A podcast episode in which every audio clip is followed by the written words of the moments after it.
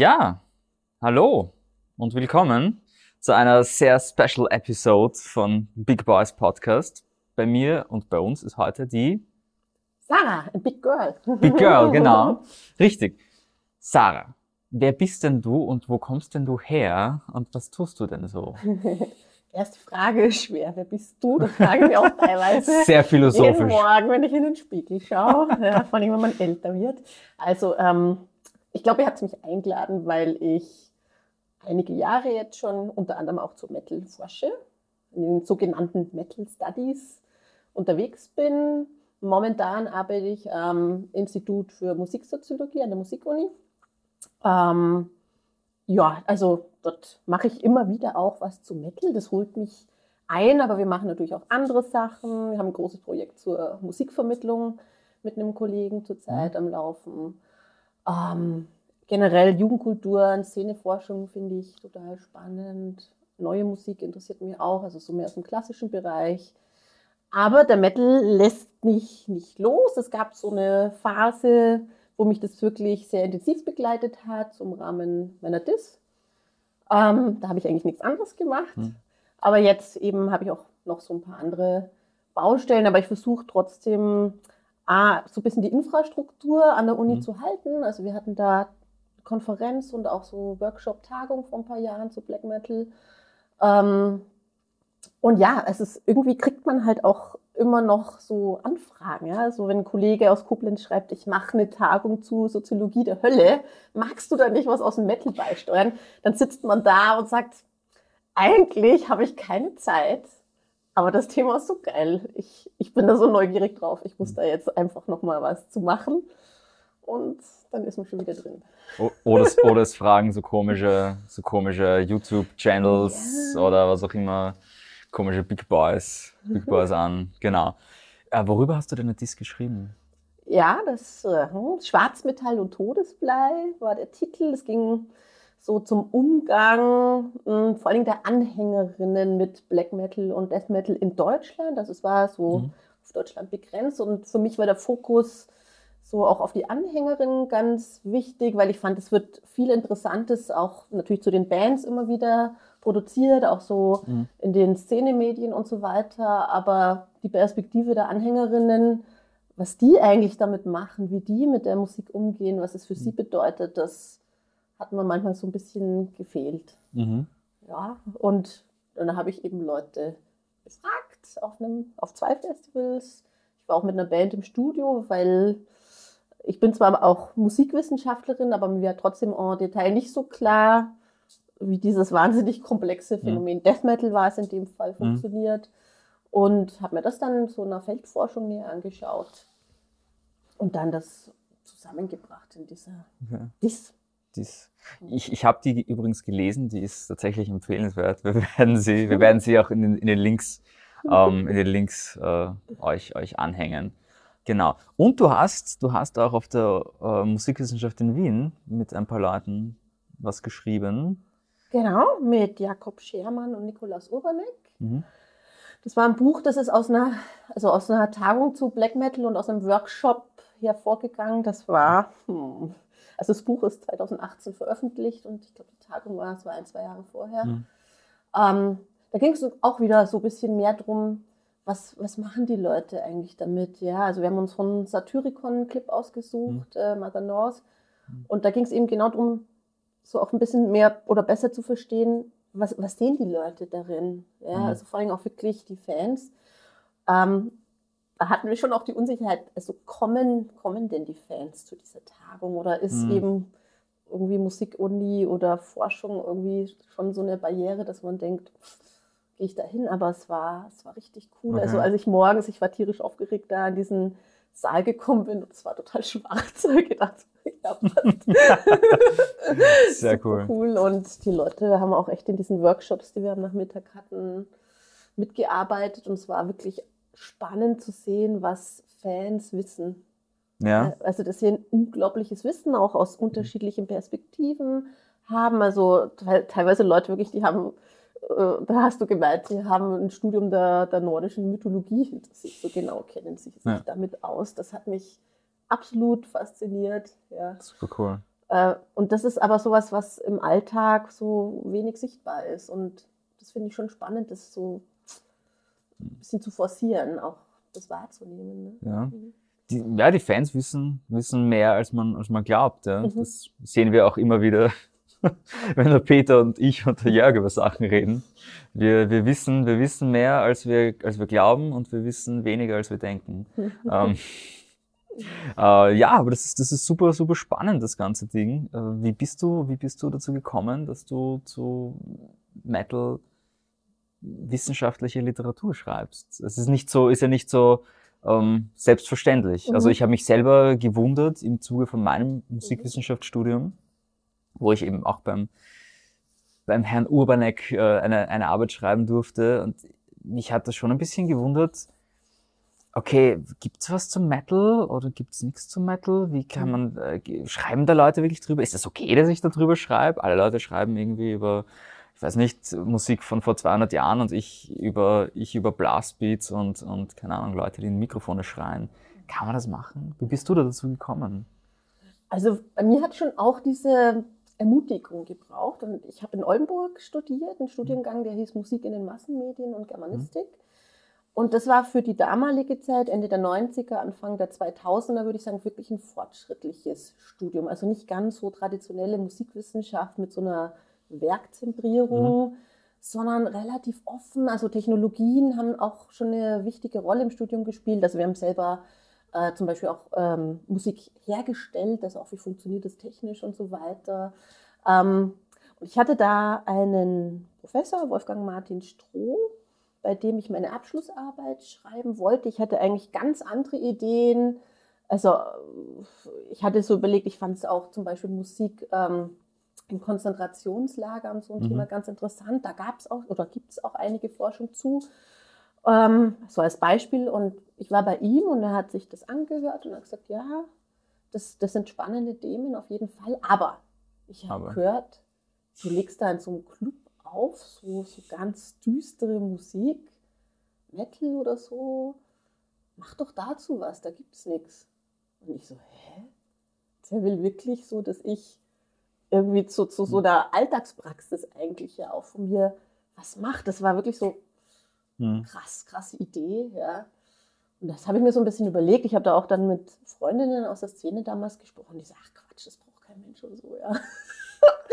und ähm, ja, dann habe ich genauso wie du angefangen, mal so ein bisschen rumzustöbern. Mhm. Was gibt's, gibt's da überhaupt was? Es gab verdammt wenig. Ja, es gab die mhm. Studie von Rocker, Bettina Rocker mhm. Heavy Metal. Ähm, dann so ein bisschen was aus dem US-amerikanischen Raum, Weinstein, Walser. Mhm. Und dann hat es Anfang der 2000er aber schon ziemlich aufgehört.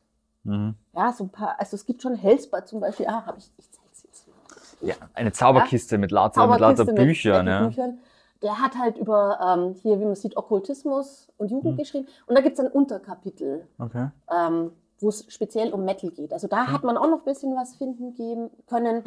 Aber es war echt sehr überschaubar. Und dann habe ich gedacht, ja, das, das probiere ich. Okay. Und wie das so ist am Anfang, ich hatte ja eigentlich wenig Zeit. Also man hatte in Deutschland eine halbe, ein halbes Jahr Zeit, um so eine Magisterarbeit zu schreiben. Wirklich? Ja.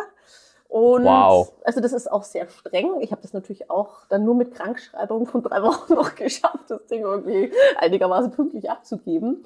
Ähm, und dadurch ist das, es ist so diese Magisterarbeit noch relativ schmal. Also es begrenzt sich so auf Themenbereiche wie diese typischen Vorwürfe, die es so an die Szene gab. Also Alles das sind viele Leute, das sind Satanisten, diese Nazis, oh äh, die sind gewaltbereit, ja. Okay. Also gerade dieses äh, Nazi-Ding war sehr präsent zu der Zeit damals auch noch, ja, das so klassische Vorurteile, ja. Und ähm, das habe ich mal untersucht mit den mhm. Leuten vor Ort dann. Das war eine kleine mhm. empirische Erhebung. Und als ich damit fertig war, habe ich gedacht, ja, ja, okay, also man hat es jetzt mal so angebohrt. Aber ich war total auch irgendwie unzufrieden, weil ich gedacht habe, wow, das sind so komplexe Phänomene, das ist so groß. Und ich habe das irgendwie jetzt auf diese Problemkreise ja auch mhm. beschränkt. Das ist mir zu wenig. Ich will das noch genauer wissen. Und das hat dann dazu geführt, dass ich gesagt habe, ich setze da diese Dis drauf. Mhm. Und das hat mich dann viele Jahre meines Lebens intensiv beschäftigt. Ja, wenn man auf nicht so viel äh, bauen kann, das ist ein bisschen mühsam dann auch. Und es ist halt, ja, dieser Klopper ist dann dabei rausgekommen. Ich muss auch sagen, das beschränkt sich ja jetzt mal nur auf Black Metal und Death Metal ja. in Deutschland, Fokus Anhänger. Ja, da ist genau. auch ganz viel natürlich nicht drin. Ja? ja? Aber man sieht schon, was man allein, wenn man diese zwei mhm.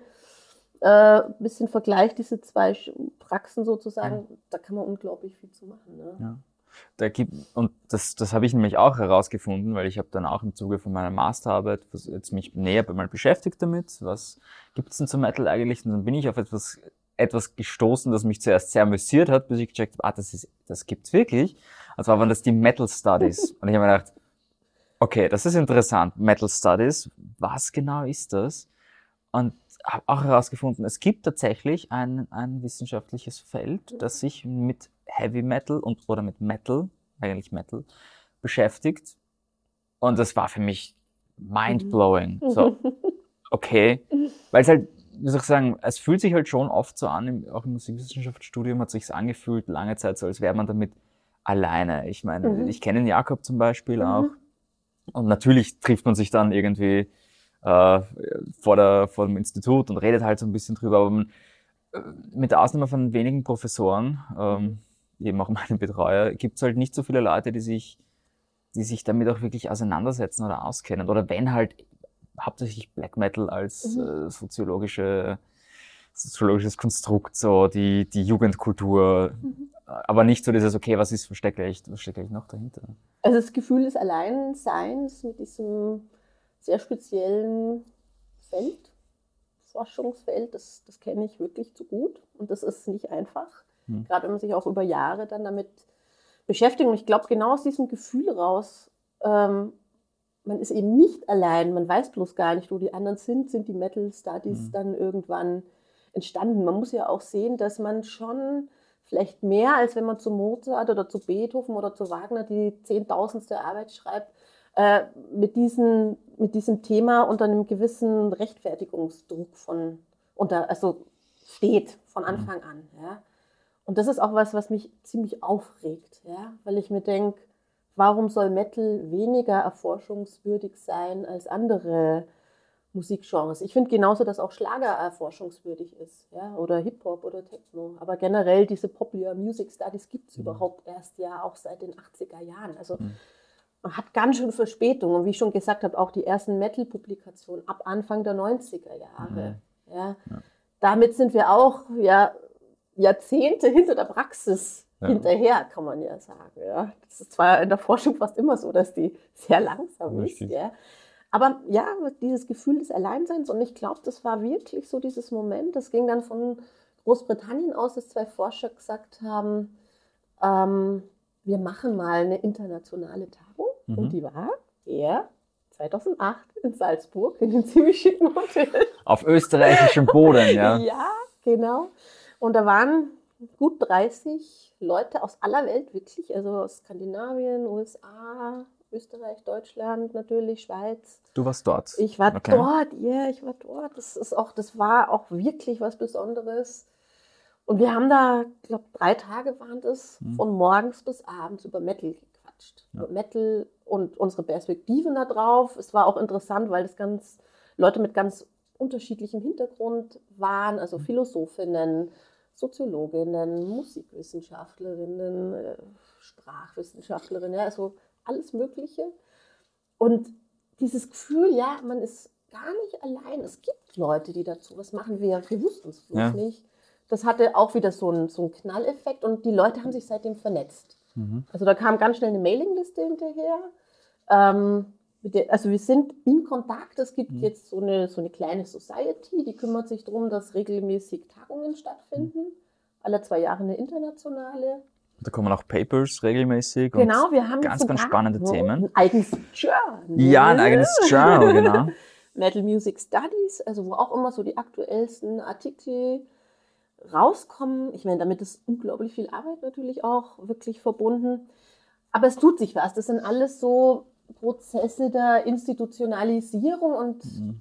des Austausches, der, der wichtig ist. Und ich würde sagen, so weltweit sind es bestimmt 150 bis 200 mhm. Leute, die zu Metal forschen. Ja. Das ist nicht wenig. Das ist schon spannend, das ist super cool, weil wie gesagt, eben dieses auch Gefühl, wenn man halt Kollegen auf der, auf der Uni fragt, so, ja, was machst du? Ja, ich schreibe die Arbeit über äh, Bachs so und so vielte oder äh, Mozart Symphonien oder Schubert äh, Winterreise. Was machst du?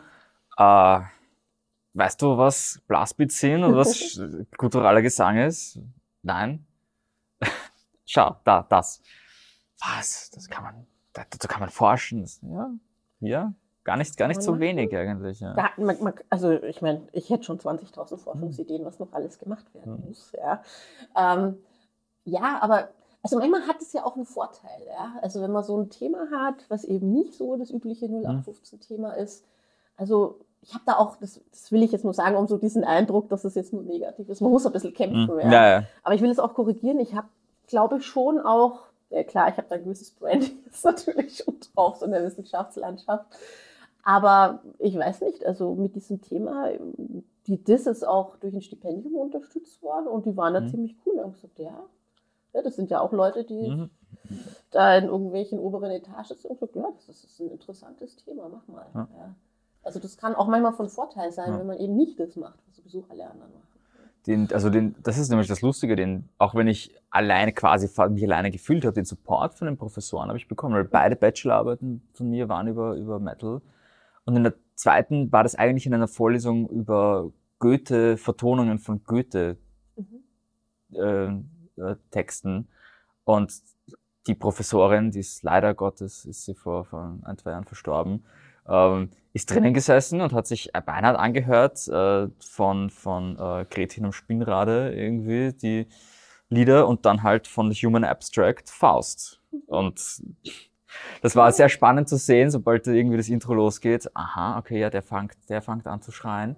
Und äh, aber es, es war, wie gesagt, die, der Support war da. Sie hat das wirklich von Anfang bis Ende, sie hat super cooles Feedback und war sehr positiv drüber. Also, so wie du sagst, man darf nicht nur Negatives sagen, aber es ist natürlich so, dass man ein bisschen, ein bisschen das Alien ist auf der, Genau. auf der Uni. So. Auch so unter den Ja. Mitstudierenden halt. Aber ja, Ja. ich meine, ich habe es ja auch gerade erzählt. Also bei mir war auch tatsächlich dieser Professor eben, der das gesagt hat, mach das, mach das Ja. doch. Ja? Mach das doch, ja. Also wenn Genau. man Leute hat an der Uni, die eben diese Offenheit haben und dann auch sagen, ja, mach halt, das, das ist cool. Und es gibt immer wieder solche Leute, ich glaube, das ist das Wichtige, die einfach offen sind. Ja. um, um meinen Betreuer zu zitieren, wenn nicht sie jetzt, wer soll's denn dann machen?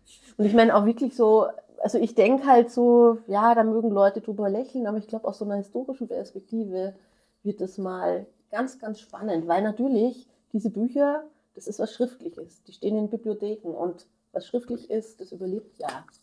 Also das ist zumindest die Erfahrung, die wir, glaube ich, bisher aus der Geschichte haben, das überlebt relativ stabil. Ja, ob wir in 100 Jahren irgendwie Abspielgeräte haben, mit denen wir unsere Schallplatten oder CDs oder was weiß ich was bedienen Mhm. können, das wissen wir ja gar nicht. Das ist das Richtige. Ja, aber Leute in 100 Jahren können wahrscheinlich noch äh, in die Bibliothek gehen oder zumindest sich irgendwie Mhm. auf ihren Geräten was nachlesen. Wir haben Leute im Jahr 2020 oder so Mhm.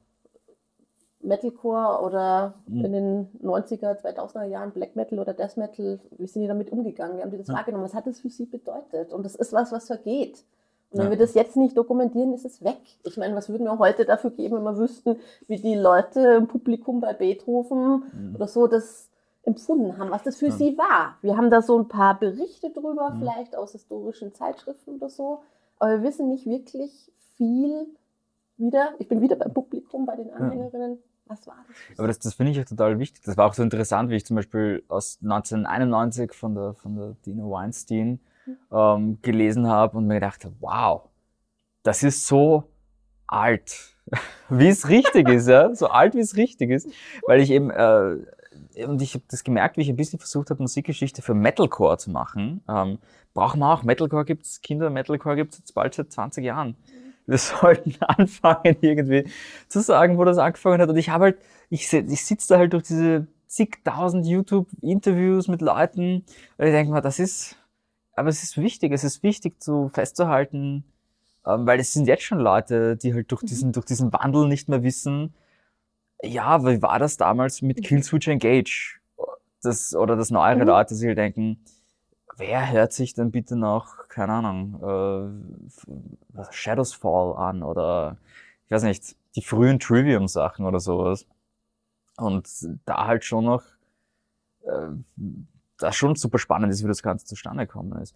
Wie du angefangen hast zu forschen und jetzt, was sind so die stärksten, also die, die, die extremsten Veränderungen für dich, die du mitbekommen hast? In der Forschung, jetzt in, der Metal-Forschung? Ja, und auch als, auch als äh, ja, äh, verbunden, oder, oder verbunden, her, verbunden ja. Praxis, mhm. so Fan und Forschung. Also was mhm. erlebst du mit da? Du erlebst ja super viel Veränderungen eigentlich mit. Noch, wahrscheinlich noch äh, einfach bewusster als andere Leute. Wir erleben sie alle mit, aber die wenigsten von uns halt mhm. so bewusst wahrscheinlich wie du.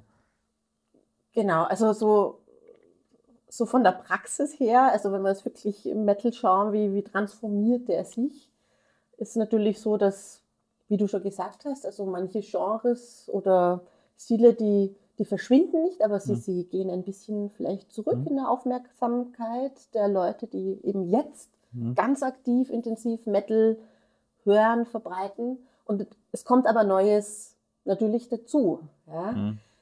Es ist etwas an Alter gekoppelt. Ich merke selber wirklich zunehmend, dass ich ein Kind irgendwie bin, das ganz stark mit Black Metal und Death Metal irgendwie sozialisiert ist. Das, dazu habe ich auch einen Bezug, das kann ich nachvollziehen. Während so, ich merke schon, die neueren Richtungen, ich verfolge das. Mhm. Also so diese dritte Welle im Black Metal, wie man will, oder was du gesagt hast, Metalcore und so weiter. Aber ich kann es nicht mehr so hundertprozentig nachvollziehen, ähm, wie, wie ich Black oder Death Metal verstehe. Und das ist für mich so ein Punkt, das ist mit keiner Wertung verbunden, aber wo ich mir denke, es ist auch gut, dass jetzt so eine Metal-Forscherinnen-Generation nachwächst, die damit sozialisiert sind und ähm, die da einfach einen anderen Zugang zu hm. haben. Ja? Deshalb nochmal so, ich versuche wirklich so bei dieser Infrastruktur zu bleiben. Also wir machen was. Hm. Ähm, aber ich selber ähm, bin da nicht so hundertprozentig drin. Ich habe auch familientechnisch und so weiter nicht die Möglichkeit, leider so viele Konzerte zu besuchen, wie ich müsste, um da kompetent über die neuesten Ausformungen zu sprechen. Ja. Ja, das ist einfach so. Ja. Und ich finde es ja auch ganz okay, wenn für die jungen Metal-Wascherinnen noch genug Zeugen verbleibt. Ja? Seid ihr halt einmal dran. So jung, so jung sind auch die jungen Metal-Forscher immer. Ja. ja. wie gesagt, wir kommen ja immer ein bisschen zu spät, aber ihr seid Genau, das ist richtig. Also auch, auch ich habe auch ich hab noch Momente, wo ich mir denke, so, was ist das? Und wieso hat er, wieso hat seine Gitarre acht Seiten? Nein, nein, gibt's bei, bei Crowley Mothership gibt's auch acht Seiten. Also ich kenne acht Seiten Gitarre. Aber es sind, es sind schon, also ich zum Beispiel schwebte so ein bisschen in so einer, so einer Mittelwelt äh, zwischen Oldschool mhm. sozusagen, mhm. also Oldschool ja Fresh, also aus dem Fresh-Bereich mhm. halt, ähm, halt bis Power Metal bisschen und halt diese ganze, diese ganze Viking-Welle mitbekommen, das ist halt, keine Ahnung, die ganzen Pagan-Sachen. Und jetzt halt auch die ganzen, ab dem Metalcore, die ganzen neuen Sachen, mhm. Deathcore, Gent, und da stelle ich mir schon ab und zu die Frage bei Deathcore zum Beispiel, was denken eigentlich Leute aus dem Black Metal über, über Deathcore oder Bands wie äh, zum Beispiel ähm, Die Artist Murder haben ja auch ein Pentagramm in mhm. Weiterverwendung. Was denken sich, was denken sich Leute aus der Black Metal-Szene drüber? Das ist eine gute Frage, die kann ich auch nicht beantworten, weil da müssten wir die Leute, die jetzt vielleicht 40 oder 50 ja. sind und die hier die Black Metal-Szene auch wesentlich mitgestaltet haben, tatsächlich auch fragen. Ja, das ist richtig. Ja. Ähm, aber es ist, also ich glaube, so, wo du auch so ein bisschen hindeutest, was schon ganz spannend ist, und das ist so ein Punkt, der mich gerade beschäftigt, ist, was sind eigentlich so die Referenzsysteme mhm. sozusagen? Ja? Also wenn wir mal schauen, wie Heavy Metal so entstanden ist, so Ende 60er, Anfang 70er, also wirklich so die ersten Metal-Bands, Übergang mhm. Hard Rock, Metal, ja, auf was beziehen die sich? Mhm. Auf wen beziehen die sich? Ja? Ähm, nicht nur auch in musikalischer Hinsicht, sondern, also, oder Musik ganz weit gedacht, was sind visuell wichtige Codes, was sind inhaltlich von den Lyrics her ja. wichtige Codes, Körper, ja. wie kleiden die sich, wie maskieren die sich oder auch nicht und so weiter. Ja. Ähm, also wenn wir da hinschauen, dann also es ist relativ schwierig, dass man erstmal rausfindet, auf, auf wen beziehen die sich. Sind das Bands? Das spielen Filme, spielen eine relativ wichtige Rolle bei manchen Bands. Mhm. Es können auch Bücher sein, Originalschriften, ja, Bibel, Edda, was auch mhm. immer, ja. Äh, natürlich auch satanische Schriften, vor allem Ende der 60er Jahre war das, glaube ich, ganz wichtig so. Und jetzt fängt also dieses System Metal an zu laufen. Ja. Es mhm. rücken Bands nach. Und jetzt müsste man mal schauen, auf wen beziehen die sich jetzt eigentlich? Beziehen die sich immer noch auf diese ersten Quellen, mhm. quasi Originalquellen, oder beziehen die sich auf andere Bands? Zitieren ja. die die Edda oder zitieren die Bathory wegen mir? Mhm. Ja? Und je länger dieses System Läuft, sich jetzt weiterentwickelt ja. und wächst, desto unklarer wird, ob das äh, quasi eine Fremdreferenz ist mhm. oder ob sie die Metal-Szene sich selbst referiert, mhm. sozusagen. Das wird dann ganz spannend, wenn quasi Übersetzungsfehler passieren. Ja, also dass quasi ein Code falsch übernommen wird. Dann kann man es manchmal zeigen, wo der mhm. eigentlich herkommt. Metal ist, glaube ich, ein ganz stark selbstreferenzielles System. Also da kannst mhm. du vielleicht besser was du sagen, weil du ja auch in Bands spielst. Also mhm. wenn ihr einen Song schreibt, auf welche Medien geht ihr? Was, was ist da wichtig? Ja? Mhm orientiert ihr euch an anderen Bands, die eben gerade coole Sachen veröffentlicht haben? Oder was, was sind eben Quellen, die ihr benutzt, mhm. auch für Ideen, die dann auftauchen in den Songtexten oder so, ja? Mhm. Oder warum habt ihr euch bei The Negative Bias dazu entschieden, komplett quasi als Wesen aufzutreten, komplett mhm. maskiert, dass man die Person nicht sehen kann? Mhm. Das ist total spannend, ja. Aber ich mhm. frage mich immer, ja, wo, wo kommt das jetzt eigentlich her? Mhm, wo, wo, ist die, wo ist die Origin? Ja. ja. Ähm, zur Info, ähm, ich habe die Sarah in Innsbruck schon vor Jahren kennengelernt, wo ich aber noch nicht wusste, wer die Sarah ist. Da habe ich nämlich ähm, ausgeholfen am Bass bei The Negative Bias. Ähm, und, und ja, da war es ähnlich wie bei Call the Mothership, äh, war da sehr viel Kostüm im Spiel. Ja. Ähm, ich hab's mit Masken irgendwie, also Call the Mothership Maske, okay. Ähm, ja, das ja. ist cool. Das ist, das ist ein super cool. gutes Beispiel, Maske. Ja. ja das, das, fasziniert mich immer wieder und man sieht es ja auch gerade so in diesen, bei diesen neueren Black Metal Bands, dass Maskierung mhm. eine ganz wichtige Rolle spielt. Mhm. Und zwar bis hin zur totalen Anonymität. Die Person mhm. ist nicht identifizierbar, es ist auch nicht identifizierbar, es ist ein Mann, es ist eine Frau eigentlich dahinter, das ist auch wurscht irgendwie. Was soll das?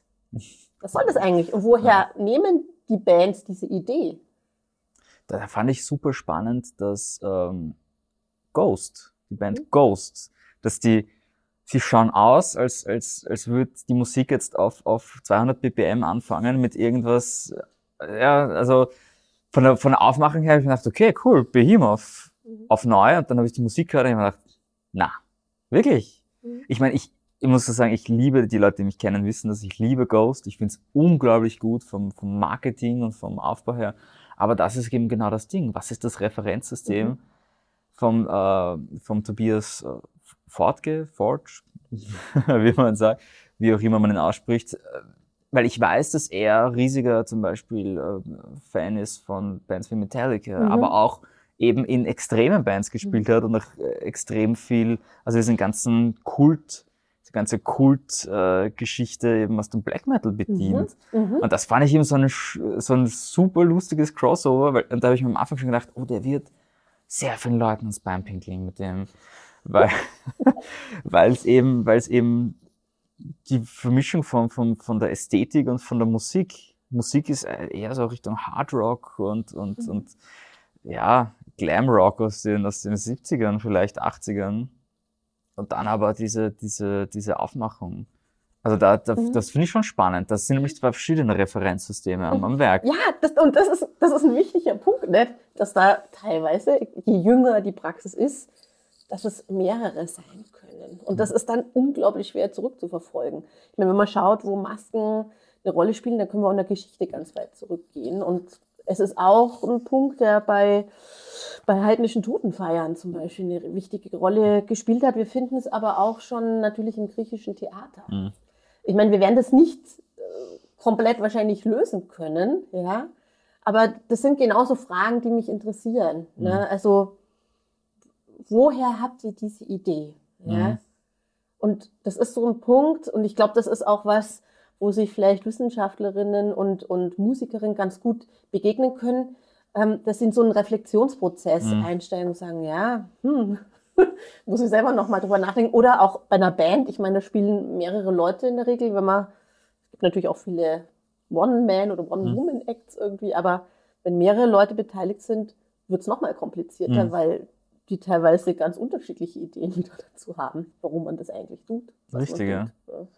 Das ist auch was, was ich öfters gehört habe jetzt mit Leuten, wenn ich mich unterhalten habe, zu eben neueren Metal-Strömungen, dass da ähm, zum Beispiel, da merkt man diesen Wandel auch ein bisschen von, von den, von den, wie soll ich sagen, von Grundideen, weil wenn ich jetzt denke, mhm. was war für Leute im Death Metal wichtig, von mhm. der von, wie soll ich sagen, vom Grundgedanken her. Ich sage jetzt nicht Ideologie, das wäre ein mhm. bisschen zu stark, aber von der, vom Grundgedanken her, also Death Metal ist es against the world, ja, zerstören.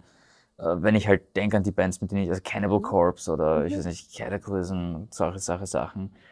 Und das, ich merke, da ist schon ein bisschen ein Bruch drinnen zu dem, was wir jetzt haben, zum Beispiel in den moderneren Metalcore-Sachen, die ja sehr viel aus dem Hardcore auch, auch äh, Borgen von Grundgedanken, dieses Vereintsein, äh, zusammen mhm. und wo, wo, man sich dann schon irgendwie fragt, so, okay, äh, was an diesem veganen Stoffbeutel ist, ist nochmal Anti-Society. Und das Lustige ist, was ich vielleicht, ich weiß nicht, wie, ob du das auch schon, auch schon erlebt hast, dass tatsächlich die Rebellion ist bei den, bei vielen von den neueren Bands, ist die, sozusagen, ist nicht gegen Gesellschaft, sondern, sondern äh, praktisch proaktiv für die Welt. Also nicht mehr dieses gegen, ich bin gegen die Welt, mhm. sondern ich bin gegen die Zerstörung von der Welt. Und das ist irgendwie so dieser Rebellionsfakt hat sich irgendwie gedreht von, nein, wir sind, also es ist noch immer so, dass die, dass das, das Gefühl Metal Bands sind gegen etwas, aber es ist gegen was anderes. Hat sich gewendet. Es ist nicht mehr gegen gegen das, was, was es vor 10 oder, oder 20 mhm. Jahren mal war. Ja, das ist interessant und es ist gleichzeitig wahnsinnig kompliziert. Also, ja. Es ist, wie du sagst, es gibt, glaube ich, ganz so große Themen. Freiheit, mhm. das ist so ein anderes Thema. Rebellion, mhm.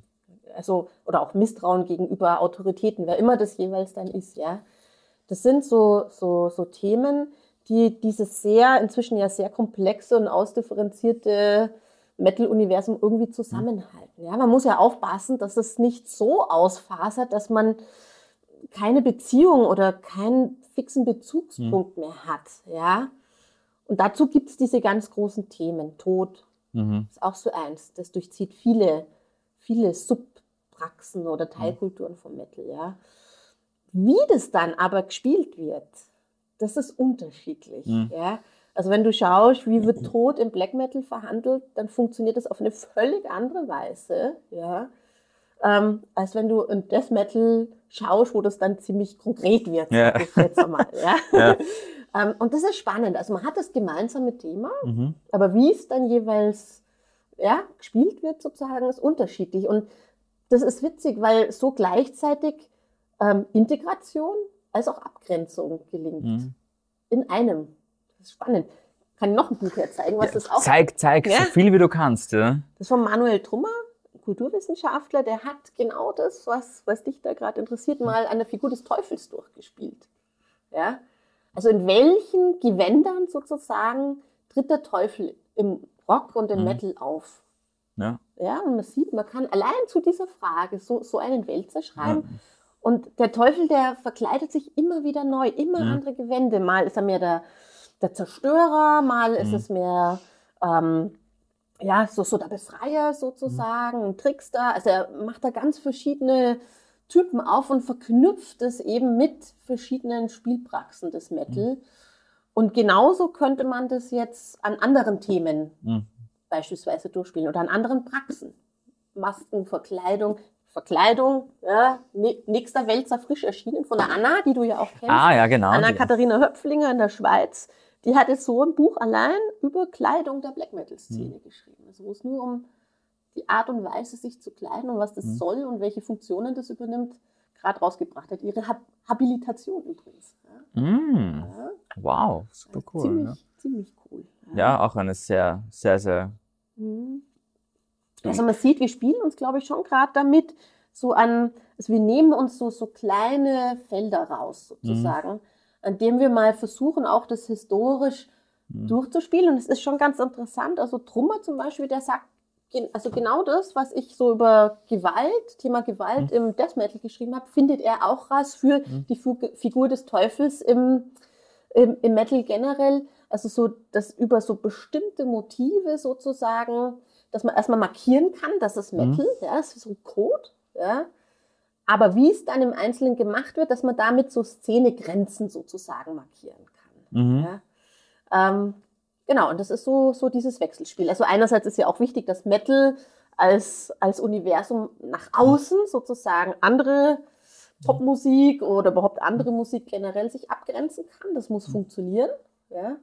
Und gleichzeitig innerhalb muss die Abgrenzung auch mhm. stattfinden. Und da gibt es ja unglaubliche Kämpfe. Ja. Was ist authentisch? Was ist was ist guter Metal? Was ja? ist true? Ja. ja. Weil jedes neue Genre auch, was da kommt, und ich glaube, da kannst du auch viel erzählen, ja. wenn, das, wenn das kommt, dann bringt es ja das, was man bisher hatte, ganz schön durcheinander. Mhm. Ja, das ist ja wie so eine Mini-Revolution und da wackeln Diskurse, da wackeln Spielpraxen. Mhm. Ja, also ich muss was niederreißen, um was Neues reinzubringen. Und deshalb gibt es mhm. auch immer diesen Streit am Anfang ist es noch Metal oder nicht? Ja. ja. Und ähm, das zeigt sich dann oft erst so mit einigem historischen Abstand eigentlich, hm. ob das so seinen Platz finden konnte sozusagen. Ähm, aber das ist ganz typisch dafür, so ein Anzeichen, wenn, hm. wenn was Neues kommt, dass, dass es umkämpft ist. Ja. Das ist ja super, super spannend. Das Ganze. Ich kann mich erinnern an die, was mir jetzt gerade gekommen ist, eben die Diskussion über, über Gent als mhm. Genre oder mhm. Gent als Sound, mhm. wo die Diskussion auch noch immer angeht. Ich bin da eher auf, auf, der, auf dem Standpunkt, Gent ist ein Sound, mhm. der eingeflossen ist in ein bestehendes Genre und dadurch das Genre auch verändert hat. Ähm, äh, grundsätzlich End of the Line von, das, von der Diskussion ist meistens Meshuggah. Ja, genau. Was ist Gent? Meshuggah. Ja. Schau einfach bei Meshuggah nach. Schau, schau einfach bei Meshuggah nach. Ja. um, ähm, und gibt übrigens ein, ein super spannendes, habe ich gesehen letztens, ein, uh, vom, vom Herman Lee, vom Gitarrist von Dragon Force mit Misha von, von Periphery, wo der Misha tatsächlich die Origin von Gent erklärt mit den, wo, in welchem Forum das passiert ist mhm. und so weiter wir posten das runter in die Description. Das ist super spannend, weil das ist echt, ich bin da gesessen so, es ist endlich, ist es die, ich kannte schon, die, mhm. wie sie darüber reden, aber das ist eben auch so dieses, etwas, das irgendwie eigentlich fast zufällig entstanden ist und dann mhm. so eine Diskussion lostritt und wie ich mich damit, dann damit wissenschaftlich beschäftigen soll oder wie ich dann schreibe darüber, wenn das ganze Ding halt noch so voll im Rollen ist. Und das, das, auch das ist jetzt schon Jahre her. Mhm. Und es ist noch immer nicht Vielleicht sind wir einfach im Metal auch so langsam, dass wir uns entscheiden, ist es ein, ist es ein Genre oder nicht. Mhm. Ja, man, man, also es, es, muss ja seinen Platz erstmal finden, wirklich. Ja. ja. Also das Blöde ist, wenn wir über Wandel sprechen, ist ja, dass man den eigentlich nicht in Aktu beobachten kann. Ja? Mhm. Weil die Neuheit muss so offensichtlich sein und so bestätigt werden durch andere, die das aufnehmen, die den Faden aufnehmen, mhm. dass es halt seine Zeit dauert. Ja? Also das heißt, wir brauchen schon einen gewissen Abstand. Das ist wie, mhm. als wenn du vor einem, keine Ahnung, impressionistischen mhm. Gemälde so, so davor stehst. Ja? Du wirst nichts erkennen, außer ein paar Farbtupfer. Ja, wenn du dann ein bisschen zurücktrittst, ah ja, das ist das Ganze. Ja, ja das, das ist es. Und ähm, deshalb, ich finde es legitim, das so, so ein bisschen auch erstmal so laufen zu lassen. Laufen lassen, ja? okay. Und was halt gerade bei Gent auch schon interessant ist, ist natürlich, dass da Technologien eine, eine ganz wichtige Rolle gespielt haben. Also mhm. viel äh, zu Hause auch zu machen, ja, also auf, vom Computer aus machen zu können, ähm, Drums aufzunehmen, Gitarren aufzunehmen, direkt zu verarbeiten. Ich meine, das widerspricht eigentlich ja sonst der Spielpraxis im Metal, wo es ganz mhm. viel auch um gemeinsames Musizieren ja. ging und geht. Black Metal nehme ich mal ein bisschen aus, weil da ist es auch schon sehr früh äh, gekommen, dass man ja. sehr wohl äh, ganz alleine eigentlich einen kompletten, ja. eine komplette Band stellen kann oder einen kompletten Act stellen kann, ja. ja. Aber ich glaube, das, das zeigt es auch mal ganz gut. Oder auch, wie du gesagt hast, es gab ein Forum, wo die Musikerinnen diskutiert haben, was sie da eigentlich tun, mhm. was das für ein Sound ist und so weiter. das wäre ja vor 10, 15 Jahren noch technisch auch nicht möglich gewesen. Ja? Und ähm, da sieht man eben so, die Rahmenbedingungen, die dann wichtig sind, sind immer andere. Ja, mal ist mehr die Technik mhm. wichtig, dass was Neues entsteht, mal sind Ökonomien wichtig, mal sind gesellschaftliche Faktoren wichtig. Deshalb ist Wandel auch nicht vorhersagbar. Ja? Ähm, aber ja, ich meine, mir ist die Frage am Schluss, ob das jetzt eine Szene ist oder nicht. Ja, da, müsst, da müssen wir mal ein Szenekonzept hernehmen und das mal durchschauen nach ja, da. Da wird es schon ja. wieder schwieriger. Ja. Aber es ist auf jeden Fall, glaube ich, äh, eine Praxis, die ein gewisses Standing erreicht hat, dass da ist, dass diskutiert wird mhm. und schon eine gewisse, ein gewisses Innovationspotenzial hat, ja, was nicht nur neu ist, sondern was sich halt auch auf gewissen Wege durchsetzen können. Ja, es ist, ist, super spannend. Also eigentlich können wir Bestandsaufnahme machen und dann müssen wir warten in zehn Jahren, was, die, was, was, drüber, was drüber gesagt wird. Ja. Mhm. Ich meine, ein Beispiel, das mir jetzt dafür einfällt, ist ähm, New Metal in den 90ern, Ende der 90er, war nicht unbedingt das beliebteste Metal-Genre. Aber ich kenne niemanden von meinen Freunden und Bekannten, das geht an alle Big Boys Zuschauer raus, bitte sagt mir, wenn ich, wenn ich falsch liege, ich kenne niemanden, der sagen würde, ähm, dass Chocolate Starfish and Hot Flavored Water von Limp Bizkit ist ein schlechtes Album. I dare you. Ja, das war, also, da hat sich schon, also viele Leute, zum Beispiel auch Limp, äh, also Limp Bizkit generell, der Linken Park, damals, mhm. wie es rausgekommen ist, also ich erinnere mich an die, an die, an die Dokumentation von Sam Dunn, ah, wie wird sie geheißen? Mm, ja, Metal ja. Evolution, wo er steht und, und halt über ähm, New Metal redet und der Abschluss von seinem, von seinem Absatz von dem Kleinen ist, I fucking hated it. Mhm. Und wie halt jetzt Leute über Linken Park denken und sowas. Also die Leute würden nicht sagen, es ist nicht Metal. Mhm. Damals haben sie sehr wohl gesagt, es ist nicht Metal, weil mhm. keine langen Haare und sowas. Genau, also ich glaube, was man sich immer wieder klar machen muss, ist, dass Metal wirklich ein, ein Prozess ist. Mhm. Ja, wir haben immer so dieses, Metal ist irgendwie so, so das Dinghafte und wir haben ja auch Objekte da drin. Aber tatsächlich, was Menschen über eine Praxis denken, wenn sie irgendeinen Song hören oder so, ja, wenn sie einen Limp Bizkit Song heute hören, das ist was ganz, ganz anderes als die Leute, die vor, als das Album rauskam, keine Ahnung, zehn Jahre oder so, was die mhm. darüber gedacht haben. Mhm. Das ist nicht wiederholbar und deshalb ist es so wichtig, das zu dokumentieren. Und ich denke auch, dass wie, wie Leute, keine Ahnung, als die original vielleicht noch das gehört haben, mhm. ja, als das noch ging, ja, ähm, dass das Erlebnisse sind, die sind unwiederbringlich sozusagen. Das ist richtig, ja. ja. Und dennoch kann mir heute, wenn ich ein Album von das äh, reinlege, das, das kann mir gefallen. Und, aber ich mache wahrscheinlich was anderes einfach damit, mhm. als die Leute damals. Und das muss man im Hinterkopf mhm. behalten. Einfach, ja. Ne? Das ist ja ganz, ganz richtig. Also ein, ein guter Freund von mir, der, der, der Andres, der auch schon bei uns war, der hat auch geredet drüber, haben wir geredet drüber, dass er tatsächlich noch für den, für den äh, Chuck Schuldiner gespendet hat damals, mhm. hingeschickt hat, als sein, als sein, sein Geburtstagsgeschenk von seinen Eltern hat er das Geld genommen und, und einen Chuck geschickt. Mhm. Ich habe das alles halt erst mitbekommen, nachdem es schon längst vorbei war. Für mich mhm. war Def eine, eine Legende so in die mhm. Richtung, aber nicht mehr dementsprechend äh, für mich auch das Konzept ganz anders von der Band. Okay, ja. es ist einfach nur anders. Mhm. Ja, mhm. also das finde ich immer wichtig, das auch von der Wertung irgendwie ja. zu trennen. Man kann ja jetzt nichts dafür, wenn man 20 Jahre später ja. geboren wird oder so. Ja. Ich bin ein riesiger Death-Fan geworden, ja, aber mhm. für mich ist halt, ich habe den Chuck halt weder erlebt, mhm. also im Fernsehen mhm. oder auf, auf, auf MTV oder sowas, noch sie jemals live gesehen. Ja. Mhm. Und das ist halt, das spielt schon eine ganz, ganz wichtige, wichtige Rolle auch in, dem, in diesem Begriff von, von Wandel. Mhm. Eine Frage hätte ich an dich. Und zwar, hast du das Gefühl, dass äh, über Black Metal und Death Metal mehr geschrieben wird, als über jetzt, sagen wir, neuere Richtungen ab 2000, so Metalcore, Gent, Deathcore? Absolut. Und das hat da wieder was damit zu tun, dass der Abstand groß genug ist. Ja. ja. So, also das ist das Erste. Das Zweite ist, dass natürlich jetzt so eine Generation an Metal-Forscherinnen an den Unis langsam ankommt mhm. und auch fix ankommt, was wichtig ist. Ähm, also ich sag mal, das sind so um die 40 oder mhm. so, die eben da doch eine Kulturpraxis erforschen, die sie auch kapieren. Ja? Mhm. Wie ich schon gesagt habe, so es ist nicht so, dass mich diese ganz neuen Spielarten nicht interessieren. Mhm. Ich kapiere sie aber teilweise nicht. Ich kann das nicht dekodieren. Ja. Und dann tue ich es auch nicht. Ja? Also ich kann mir das live anschauen und auch sagen, geil oder das ist interessant oder ich höre darin auch so ältere Geschichten oder so. Ja? Äh, ich erkenne da Dinge wieder. Und gleichzeitig denke ich mir, ja, das ist, das ist doch, jetzt kommen die Jungen dran und die sollen da mal. Äh, sollen da mal was, was machen, ja. ja? ähm, also die Frage war nur dazu da, damit ich mein ähm, Literaturverzeichnis von meiner Masterarbeit rechtfertigen kann, gerade. By the way. so. Entschuldigen Sie, Herr Weber, es gibt einfach keine Literatur dazu.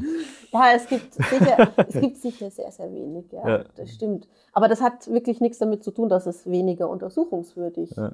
ist, sondern es dauert einfach, weil mhm. Leute wie du und andere da eben halt jetzt gerade erst reinwachsen. Mhm. Aber das fand ich auch das Spannende. Das ist, wie gesagt, deswegen, deswegen auch großes Lob an meinen Betreuer und, und an, an die Leute, mit denen ich arbeiten durfte auf der, auf der Musikwissenschaft, auf der Uni Wien, dass eben auch die Motivation gegeben wird, auch mir gegeben wurde, zu sagen, naja, sie kennen die Primärquellen. Sie kennen die Leute, die das sagen. Mhm. Das tun sie doch das jetzt, weil sie, was können wir gerade machen?